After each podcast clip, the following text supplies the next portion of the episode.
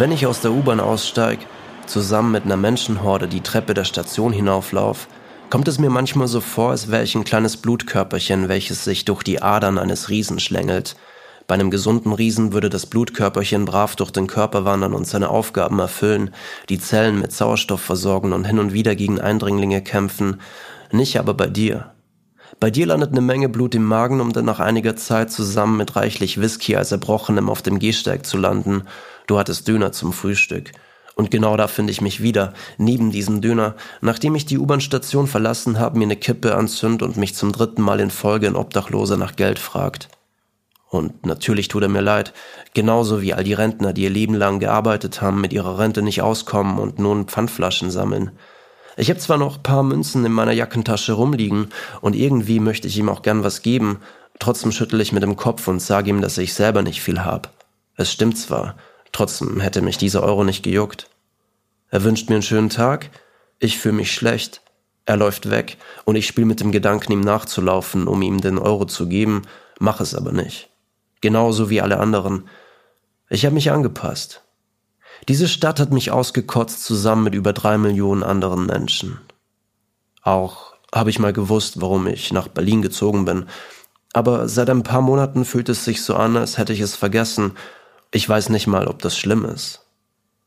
Auch bin ich mir nicht sicher, aber manchmal kommt es mir so vor, manchmal habe ich das Gefühl, als würdest du dich selber hassen und wir, deine Einwohner, sind gefangen in dieser Hassliebe. Manche von uns schaffen es nie, dich zu verlassen, selbst wenn sie es noch so sehr versuchen, und manche, so wie ich, ziehen zu dir, weil sie etwas von dir wollen. Doch du machst es uns nicht leicht. Du weißt, dass du von vielen begehrt wirst, obwohl du nicht mal wirklich hübsch bist und nebenbei noch ziemlich eingebildet. Doch dieser abgefuckte Charme, den du versprühst, er macht dich so unwiderstehlich. Die Einstiche der Heroinspritzen und die vom Koks zerfressene Nasenschleimhaut sind auf den ersten Blick nun mal nicht zu erkennen. Vielleicht blendet man deine Macken auch einfach aus. Verliebte sind nun mal blind. Auch lässt du dich nicht ficken. Wenn es denn überhaupt dazu kommt, dann fickst du so heftig, dass man erstmal paar Tage nicht mehr auf seinem Leben klarkommt. Damit kann nicht jeder umgehen. Ich sage ja immer, wer wen fickt, liegt im Auge des Betrachters. Das gilt aber nicht bei dir. Du machst da keinen Kompromiss. Manchmal versuche ich auch, dich mit Wien zu vergleichen. Und weiter bin ich bei diesem Satz nie gekommen. Größer könnten die Gegensätze eigentlich auch gar nicht sein. Und doch kommt es mir manchmal so vor, es wärt ihr euch ähnlich. Da ähm, gibt's dieses Gustav Mahler Zitat. Es fällt mir gerade ein, dieses, ähm, wenn die Welt untergeht, ziehe ich nach Wien, dort passiert alles 20 Jahre später. Wenn ich das Ganze jetzt ergänze, und auf dich abwandle. Wenn die Welt untergeht, dann als erstes in Berlin. Geografisch, militärisch, strategisch gesehen ist da sogar was Wahres dran, zumindest bei einem Konflikt zwischen dem Westen und dem Osten. Aber so schlimm bist du irgendwie auch wieder nicht. Immerhin bietest du vielen von uns auch eine Chance. Jeder, jeder von uns sucht hier etwas anderes. Millionen von Seelen mit ihrer jeweils ganz eigenen Geschichte und ihrer ganz eigenen Vorstellung von dem, was für sie Leben bedeutet. Wie gern hätte ich die Zeit, jede dieser Geschichten niederzuschreiben, mir für jeden dieser Menschen Zeit zu nehmen. Das Problem ist nur, ich habe nicht mal Zeit für mich. Ich bin am struggeln, am hasteln und schreib viel zu wenig. Du lässt mich nicht, obwohl du es eigentlich willst. Und dann komme ich mir vor, als wäre ich ein Esel, dem jemand mit einer Angel eine Karotte vors Gesicht hält und rumwedelt. Dieses scheiß verfickte Geld. Eigentlich habe ich gar keinen Bock auf, auf dieses Spiel und trotzdem spiele ich es mit, weil ich es muss. Und ich glaube, da bin ich nicht allein. Apropos allein. Hier sind viele allein. Was verrückt ist, denn so viele Menschen an einem Fleck und doch so viel Einsamkeit. Das Ding an der Einsamkeit ist ja eigentlich, dass man es gar nicht sein müsste und trotzdem sind wir es, als ob wir uns selber für etwas bestrafen wollen. Vielleicht sind wir aber auch einfach nie zufrieden mit dem, was wir haben. Auch nehmen wir uns keine Zeit dafür, Menschen kennenzulernen. So richtig. Die Auswahl ist einfach viel zu groß.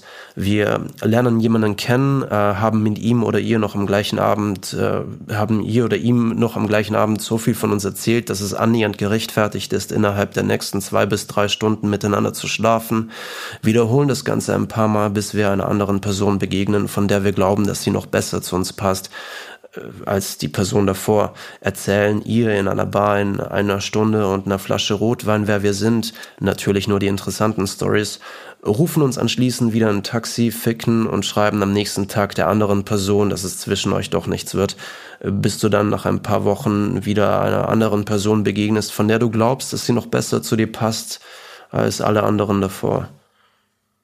Keinen, keinen von diesen Menschen hast du jemals richtig kennengelernt und obwohl du ständig nackt neben Menschen liegst, bist du allein. Willkommen. Du bist in Berlin. Jetzt brauchst du nur noch einen Hund.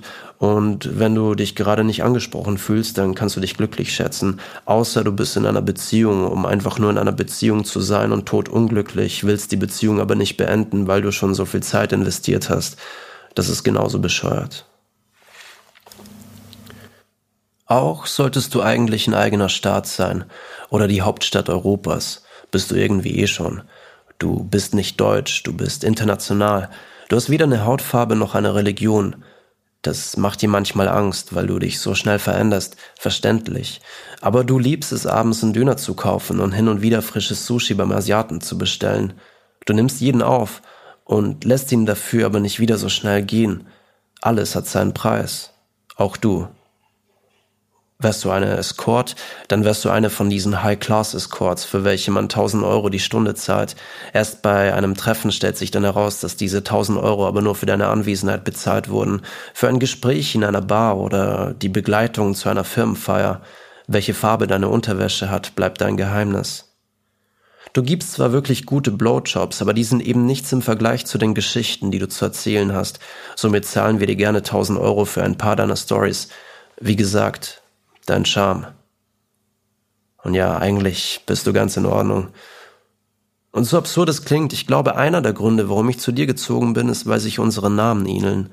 Vielleicht, weil wir uns generell ähnlich sind. Trotzdem träume ich nachts von Wien. Ich hoffe, du verzeihst mir.